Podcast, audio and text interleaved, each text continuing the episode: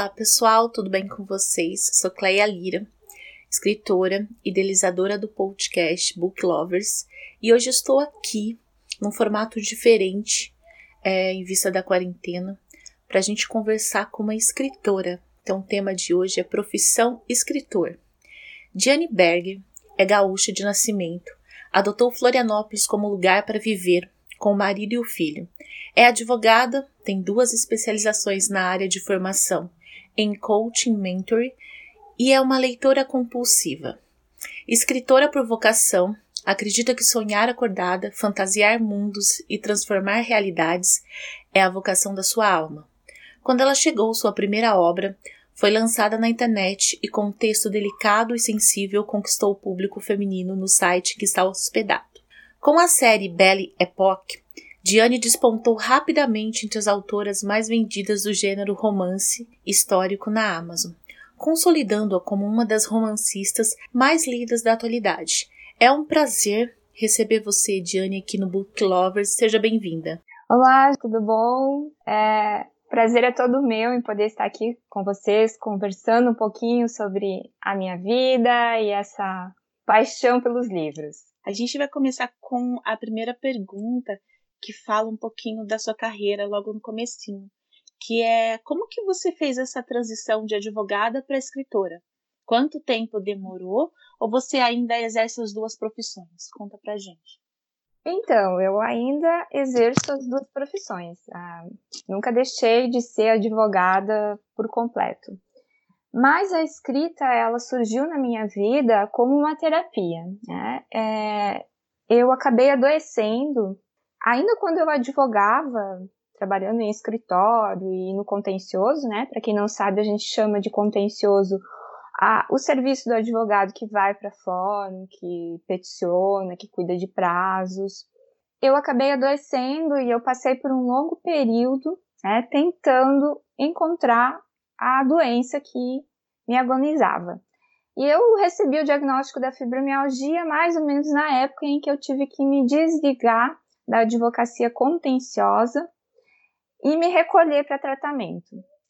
E eu iniciei então uma terapia com auxílio de psicóloga e foi a psicóloga, né, que se tornou uma grande amiga, a Mara, que percebeu a minha paixão pelos livros e a minha criatividade para a escrita e acabou chegando e perguntando, por que, né, propondo, por que você não, talvez não tenta escrever um livro ou histórias, contos, enfim. E aí eu comecei a escrever. Primeiro eu escrevi o blog Ensaios de Borboletas, que hoje todos os textos que eu escrevi no período da, da terapia estão compilados num e-book. E depois eu escrevi quando ela chegou. E quando eu mostrei para a psicóloga que eu tinha escrito, ela me propôs a procurar uma plataforma para para publicar isso. Então eu conheci o Wattpad, foi ali que eu comecei a escrever, ter contato com leitoras e nunca mais parei de escrever. E eu não advogo mais no contencioso, hoje eu faço mais consultivo, ou seja, eu, eu escrevo muitos pareceres e, e presto assessoria para outros advogados naquilo que, que for necessário e naquilo que eles me procuram.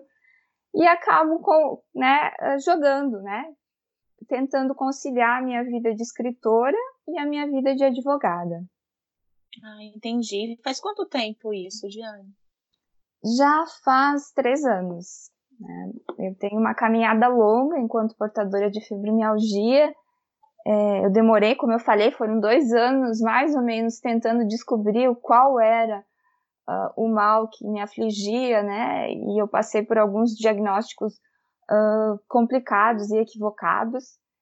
E aí eu recebi o diagnóstico depois de dois anos, e já faz três anos, indo para quatro, que eu me trato da fibromialgia e que também a escrita uh, entrou na minha vida e, e, eu tenho me profissionalizado a cada dia, a cada ano, né? A gente vai aprendendo, vai, vai se vai encontrando novos, novos caminhos. E, e eu acredito que hoje até eu sou mais escritora do que advogada. É, é, legal a sua trajetória, né? Como que você se descobriu escritora? Como que você, poderia contar um pouquinho pra gente como foi essa coisa da, da escrita? O que, que a escrita te ajudou com a doença, assim? Eu então, sei que você tem um então livro que fala sobre isso. É, exatamente, que é ensaios de borboletas, né? Então, Cleia, é, é, é bem curioso a minha história nesse ponto, porque eu sempre amei escrever, sempre amei ler. Sempre, né, a, a, profissão de advogada exige muita escrita, nós escrevemos o tempo todo. E desde muito nova também eu sempre tive uma relação muito afim com, com a escrita, né, com redação. E, mas eu nunca me imaginei uh, sendo escritora, nunca fez parte do, dos meus projetos. E quando a escrita entra, né, os romances, os contos entram na minha vida, eles me tiraram daquele foco da dor, né? Porque a fibromialgia é uma síndrome que causa dor no corpo inteiro e uma fadiga praticamente crônica. A gente vive com dor em todas as partes do corpo e o tempo todo, a ponto de comprometer a qualidade do sono, né? e, e isso é uma das coisas que eu não consegui lidar muito bem, de não dormir direito, acordar cansada, uh, tendo em vista que eu tinha uma vida muito agitada, de muito produtiva, produzia muito. E então a, a, leitura e a escrita me tiraram esse foco, né, que de certa forma era um pouco depressivo, né, aquela dor da perda de uma vida que não podia mais ser daquela forma. Então foi muito importante para mim colocar no papel esses sentimentos e ao mesmo tempo foi uma forma de encontrar um novo caminho, né? E a escrita me ajudou muito nisso, eh, de me sentir perdida, de me sentir frustrada. É, foi uma terapia incrível para mim. É, a escrita é uma terapia, né? É, concordo. Sim, com certeza. Ela te, te dá um novo norte, ela te faz você se reconectar com você mesma. É maravilhoso. Indico muito. É, como que você começou escrevendo romance contemporâneo? É, e depois você migrou para o romance de época. Como que foi essa coisa? Então, o meu primeiro livro, depois de Ensaios de Borboletas, né, que é quase uma biografia, uma autobiografia, é, foi quando ela chegou, que é um romance contemporâneo. É, e logo em seguida eu emendei o Sempre Foi Você, que foi muito bem na Amazon, foi o meu primeiro best-seller. E as pessoas geralmente não, não sabem disso, né? Que eu comecei no romance contemporâneo, porque os romances de época acabaram uh, conquistando meu coração e muitas leitoras. Mas eu, eu sempre tive o romance de época e o romance histórico como o meu gênero preferido. Eu sempre consumi, eu sempre li muito desse gênero. E eu sentia muita vontade de ler algo ambientado uh, no Brasil, né?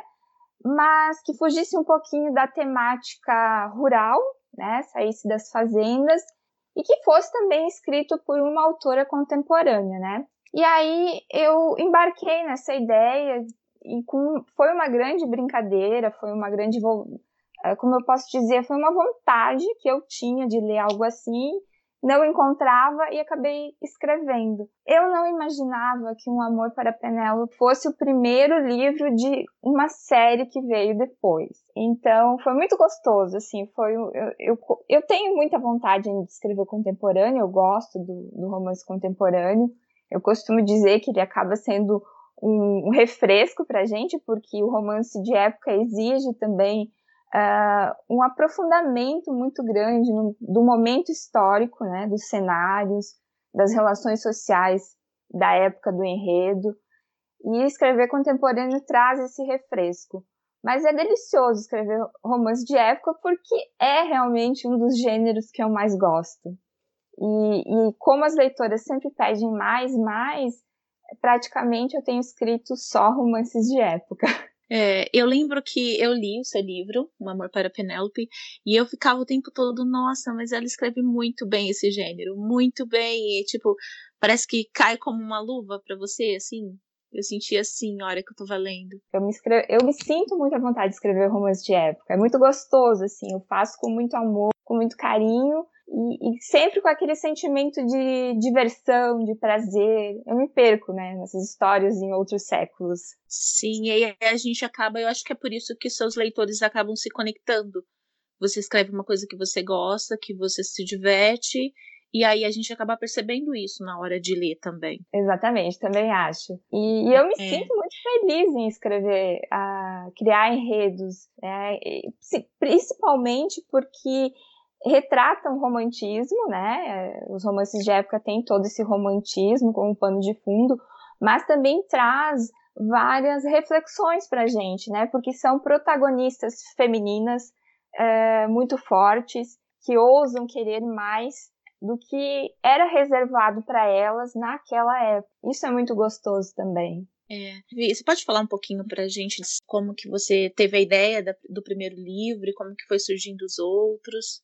Então, o primeiro livro da série Belle Époque, né, que é a minha a minha série de estreia no universo dos romances de época, é, foi Um Amor para Penélope. Eu, a, na época que eu escrevi Um Amor ah, em 2016, eu acho, é, foi 2016 ou 2017, até me perco nos, nos anos, eu não pretendia escrever mais do que esse livro, assim, eu não encarei ele como uma série.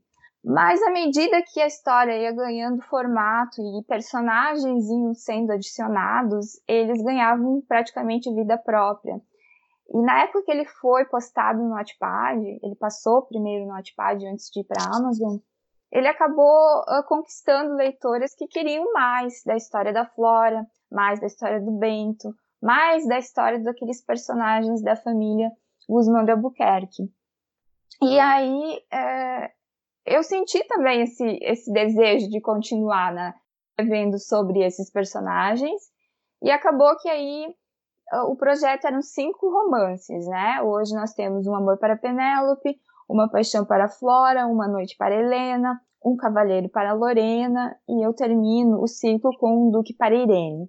Mas à medida que os, os romances, os livros principais eram uh, publicados, também houve, né, aconteceu das leitoras uh, sentirem vontade de conhecer detalhes de personagens da vida, de personagens secundários. E aí então surgiu a ideia de trazer um pouquinho mais do universo Belle Époque com os contos. E são oito contos, uh, que são uma aventura para Heloise, um marido para Lenita, uma lua de mel para Judite, um romance para Berenice. Até eu me perco nos contos, porque são vários, né? Um namorado para Thelma, um herói para Luciana e um inglês para Rita. E os contos, eles, eles têm ligação com os romances, por isso que eu sempre aconselho primeiro a ler os romances e depois os contos dos quais eles se originam, que aí a leitura fica numa linha temporal mais certinha e de maior compreensão. E, e assim, eu escolhi o Rio de Janeiro, né? O Rio de Janeiro é o cenário. O, Rio de Janeiro da Belle Époque, lá no início do século XX. Viagem uh, em família, com a minha família, meu marido e meu filho para o Rio de Janeiro.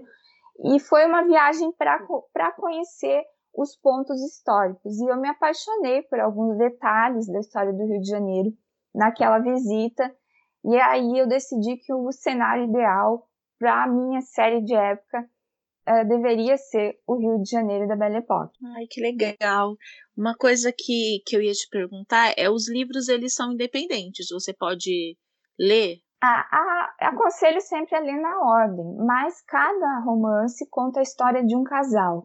Então, pode pular os livros se o leitor, a leitora, não se importar com pequenos spoilers dos outros casais. Então, de, de ler na ordem, né, para seguir a ordem temporal e acompanhar até o amadurecimento dos casais que vão se formando ao longo do, de toda a série. Mas tem leitoras que já vieram e contaram que leram fora da ordem e que não sentiram nenhum problema. Ah, entendi. E você escreve muito, tem sempre um lançamento seu na Amazon. Como você faz para se manter escrevendo e qual a sua rotina de escrita? Então, é, sempre me perguntam isso porque acaba sendo uma curiosidade, né? É, eu costumo dizer que o fato de eu escrever é, e lançar muito é um resquício da advocacia, né? Advogado escreve muito e ele trabalha com prazos o tempo todo. E eu trago isso da advocacia. É, acaba que eu escrevo um pouquinho todo o dia. Assim, todos os dias eu sento e escrevo um capítulo, ou escrevo uma cena. E eu não me preocupo muito com os bloqueios também. O bloqueio numa história, eu acabo abrindo um outro arquivo e inicio outra história. Começo a contar a história de outro casal. E aí, às vezes, eu, eu acabo me pegando escrevendo três histórias ao mesmo tempo. E quando eu chego no final das três, eu tenho três livros para lançar, né? Prontos para o lançamento. Então, eu acredito que o fato de eu não me cobrar, não me exigir muito e sempre manter a rotina de escrita diária colabora para eu sempre ter lançamentos na Amazon. E também a gente tem agora o, os e-books, né? Que os e-books eles são tão rápidos. Você lança um livro num dia, no outro dia os seus leitores já leram um livro que você passou mais tempo escrevendo, já querem mais. E, e tem que ter uma rotatividade maior, não é? Não é mais aquele escritor que ficava sentado durante um ano. É, eu estava vendo outro dia um, eu fiz uma entrevista com um professor de filosofia e ele falou que tem um livro que eu não lembro agora o nome do autor, mas ele ficou 60 anos para escrever o livro. Então a gente não tem mais essa. A gente que publica independente, que publica e-book, é uma rotatividade muito maior, não é? Exatamente, concordo. O, o universo dos livros digitais tem uma dinâmica bem diferente do livro escrito. Mas essa sensação de rapidez, é, eu já absorvi ela na advocacia. A advocacia também passou por essa mudança, né? Principalmente com a entrada do processo eletrônico. Então a gente escreve muito, produz muitas peças em curtos espaços de tempo. E eu acredito que eu trouxe essa experiência para dentro dos, dos, dos meus livros. E funciona muito bem, eu acredito, porque eu sempre tenho um produto, né? Vamos chamar assim, um livro, uma história nova a oferecer para minha leitora. Principalmente quando uh, são séries, né? Mas às vezes eu fico assim também pensando, eu, escrevo, eu levo em média um mês, dois meses para escrever um livro, que já é considerado rápido, né? mas a, eu coloco na Amazon, publico lá e no outro dia, não dá nem três horas, o, as leitoras devoraram o, o, o livro. Então também nós temos um mercado de leitoras mais rápidas, né? É, é a demanda, não é? Você tem que acabar atendendo, senão ela vai, vai ler outra coisa e você vai ficar, não que não vai ficar para trás, mas assim, quando você está sempre lançando o livro, você está sempre ali em evidência, sempre mostrando o seu trabalho, né? E você fica mais perto do leitor, de certa forma. Exatamente, esse contato, essa aproximação com o leitor é muito gostosa também, né? Porque a, dá a possibilidade do escritor estar sempre conversando com o seu leitor e sempre entregando novos personagens. É, é, gostoso. Eu eu gosto muito. E como que foi para você escrever os contos? Porque assim, no meu caso, eu me descobri escrevendo os contos. Na verdade, o primeiro conto que eu escrevi foi aquele que a gente escreveu juntos, que nós íamos colocar numa coletânea.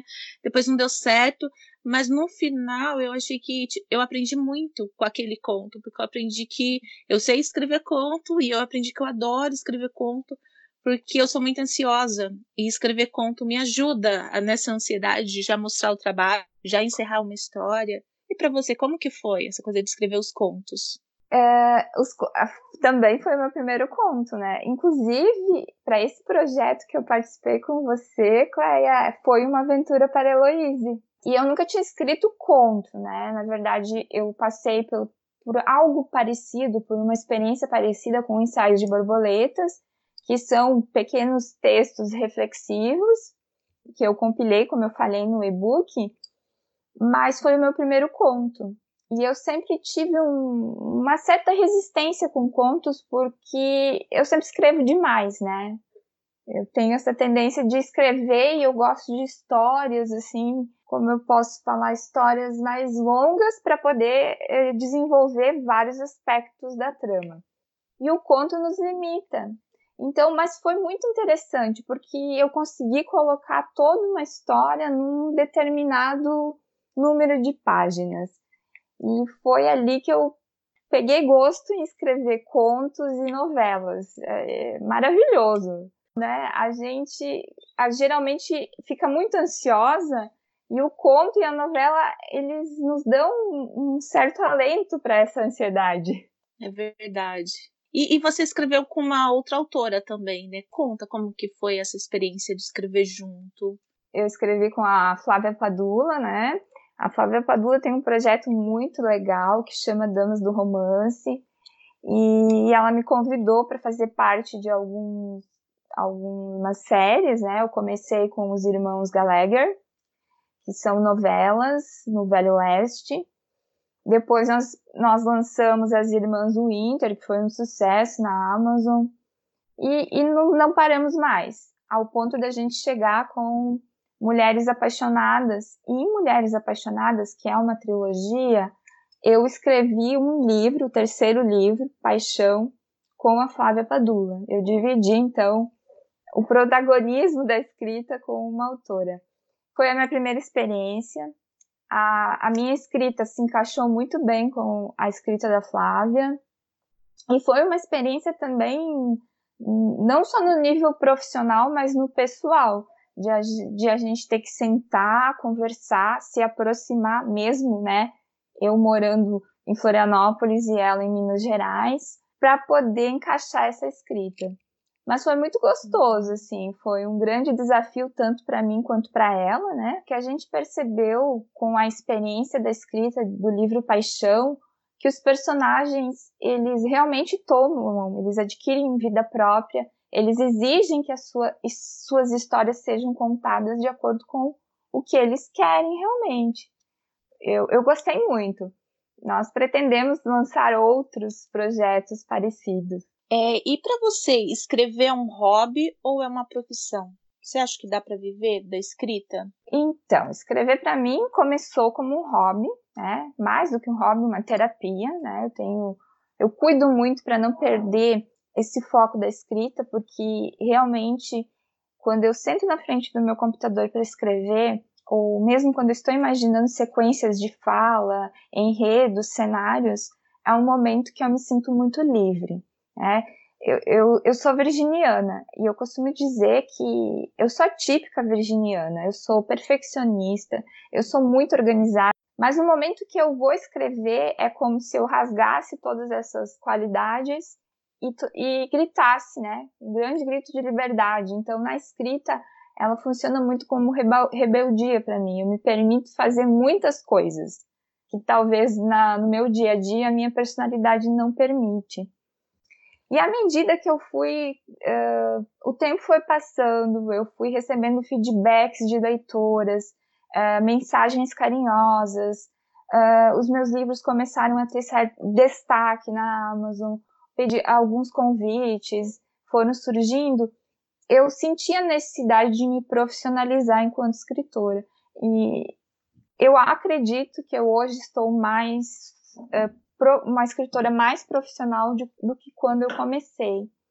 E ainda não posso dizer né, que eu posso viver só da escrita, porque há necessidade de, de fazer esse, esse balanço entre a advocacia e a, e a escrita, a vida de escritora. É, tem momentos, assim, alguns meses que eu acabo sendo mais escritora do que advogada. Mas tem um outro lado também, Cleia. Eu amo muito a advocacia. Eu, eu amo muito o, o estudo do direito. Então, eu não consigo também me imaginar longe disso. Como eu também não consigo mais me imaginar longe da escrita. O casamento agora tá, tá, tá naquela fase de namoro, de paixão. Vamos ver mais adiante.